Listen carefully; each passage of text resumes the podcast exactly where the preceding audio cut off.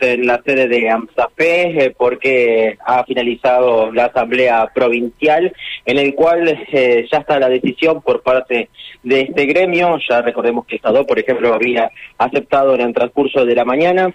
Rodrigo Alonso, con quien tenemos la posibilidad de charlar. ¿Cuál es el resultado, Rodrigo? Buenas tardes. Bueno, buenas tardes.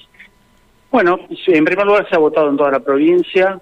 Hubo 24.575 compañeros que se han expresado ah, en los 19 departamentos de la provincia, 18.301 han decidido que la mejor estrategia es aceptar la propuesta paritaria y 5.779 optaron por rechazar la propuesta paritaria con distintas acciones, con distintas medidas. Claramente, más del 75% de las compañeras y de los compañeros han decidido como mejor estrategia poder aceptar la propuesta paritaria, por lo tanto la resolución de esta eh, asamblea provincial es aceptar la propuesta paritaria, pero exigir, exigir la discusión sobre la modalidad de adultos, sobre el EMPA 330, sobre el modelo educativo, sobre las asignaciones familiares, discutir la situación del impuesto a las ganancias, eh, discutir sobre todos los procesos de estabilidad que todavía eh, faltan.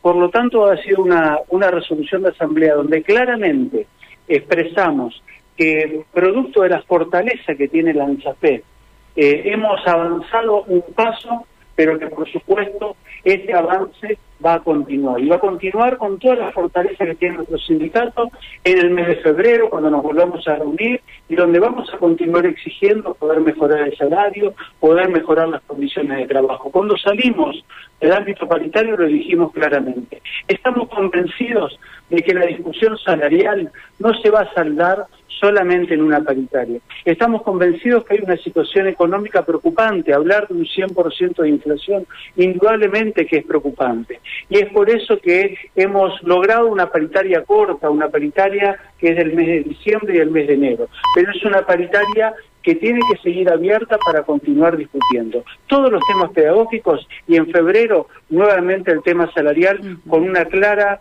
eh, expectativa que tenemos las trabajadoras y los trabajadores, que es eh, seguir recuperando poder adquisitivo. Este porcentaje que se le da para enero eh, hace que se encare de otra manera la paritaria en febrero con un mes del año ya con cierto aumento.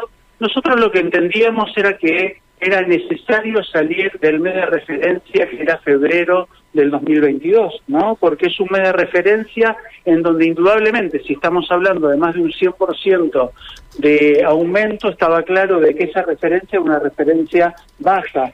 Por eso nosotros entendemos de que era necesario un acuerdo solamente por el mes de diciembre y enero para que en febrero ya podamos discutir con un sueldo actualizado.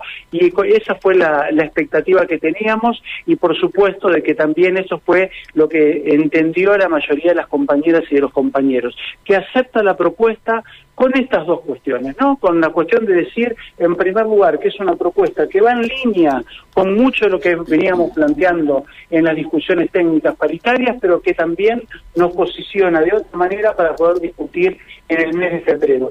No solamente el salario, sino también las condiciones de trabajo. Creo que el año 2023 tiene que ser un año donde debemos discutir no solamente lo salarial, sino también el modelo educativo. Es necesario discutir de qué manera vamos a fortalecer los procesos de enseñanza-aprendizaje en los distintos niveles del sistema educativo. Hasta allí la palabra de Rodrigo Alonso. Bueno, de esta manera se cierran las paritarias en el 2022 también para el sector docente con AMSAFE que ha aceptado en un 75% promedio la propuesta del gobierno provincial.